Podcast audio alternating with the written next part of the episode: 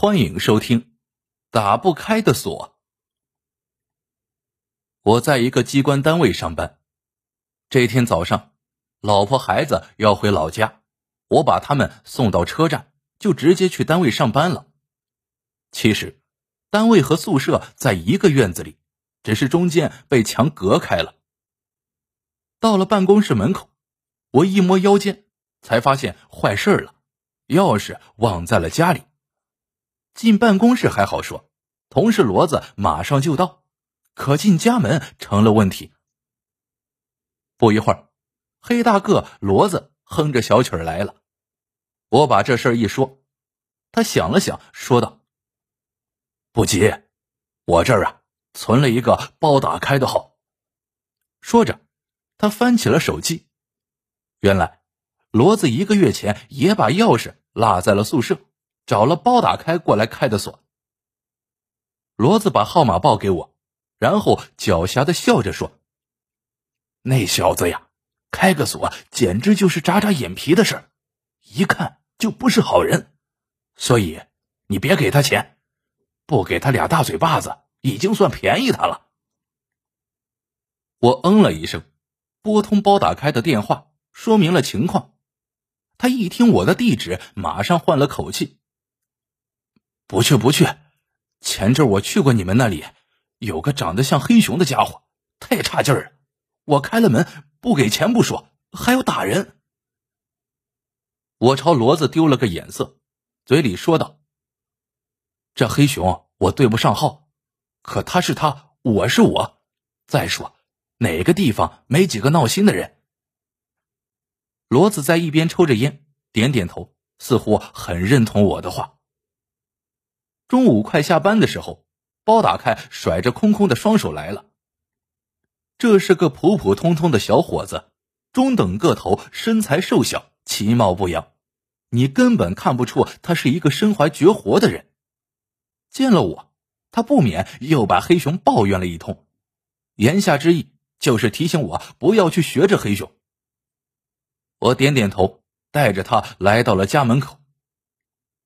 包打开，只看了一眼锁，就从衣兜里掏出一根带有小钩的细铁丝，插到了锁眼里，一旋一提一拉，门开了。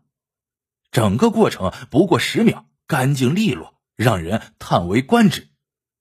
但我的心不免往下一沉，想了想，还是规规矩矩的塞给他五十块钱。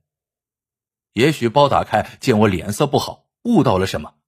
临走时对我说了一句：“放心，我们都是有职业道德的人。”我冲他笑一笑，关上了门。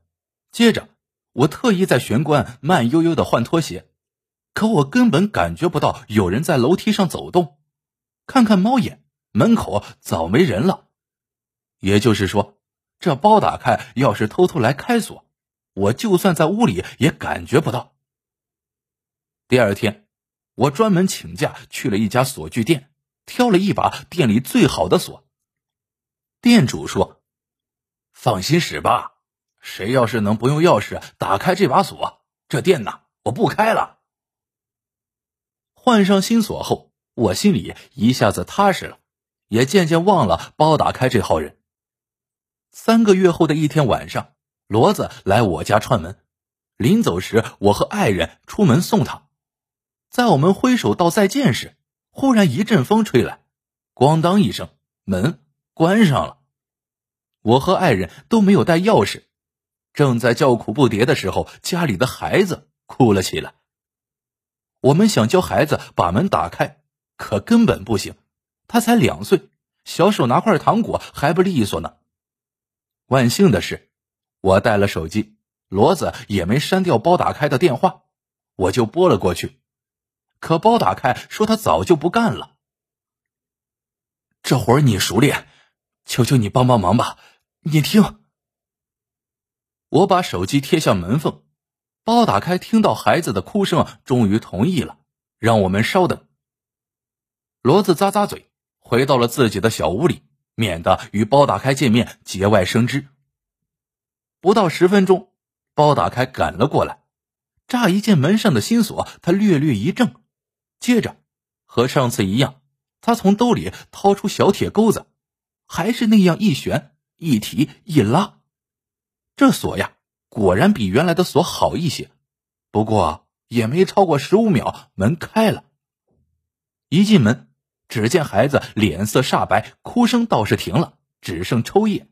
我和爱人赶紧抚慰和逗弄小家伙。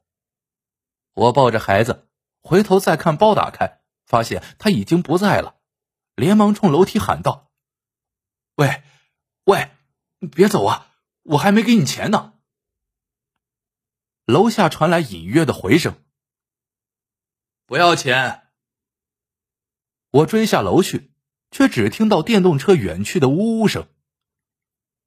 我不由得叹了口气。其实，对于上次买锁时店主人说的那番话，我并没当回事。生意人嘛，总是爱吹嘘。但今天这事让我感觉心里有什么东西不太舒服。于是，我来到了骡子屋里，和他提起了包打开开锁这件事情。骡子撇了撇嘴，瞪大眼睛说：“神奇吧？”我支支吾吾的说：“何止神奇，我心里不舒服。”骡子也点头，看来他也明白这种感觉。第二天，骡子陪我去了城里最大的锁具店，这家店确实不错，各种锁头应有尽有。我们让店员拿出最保险、最牢固的门锁，店员翻了翻，拿出了一把，我一看。这把锁真是非同一般，厚重敦实，散发出黑金色的冷光，让我联想到了赐福镇宅圣君钟馗。那些专门开锁的人也打不开。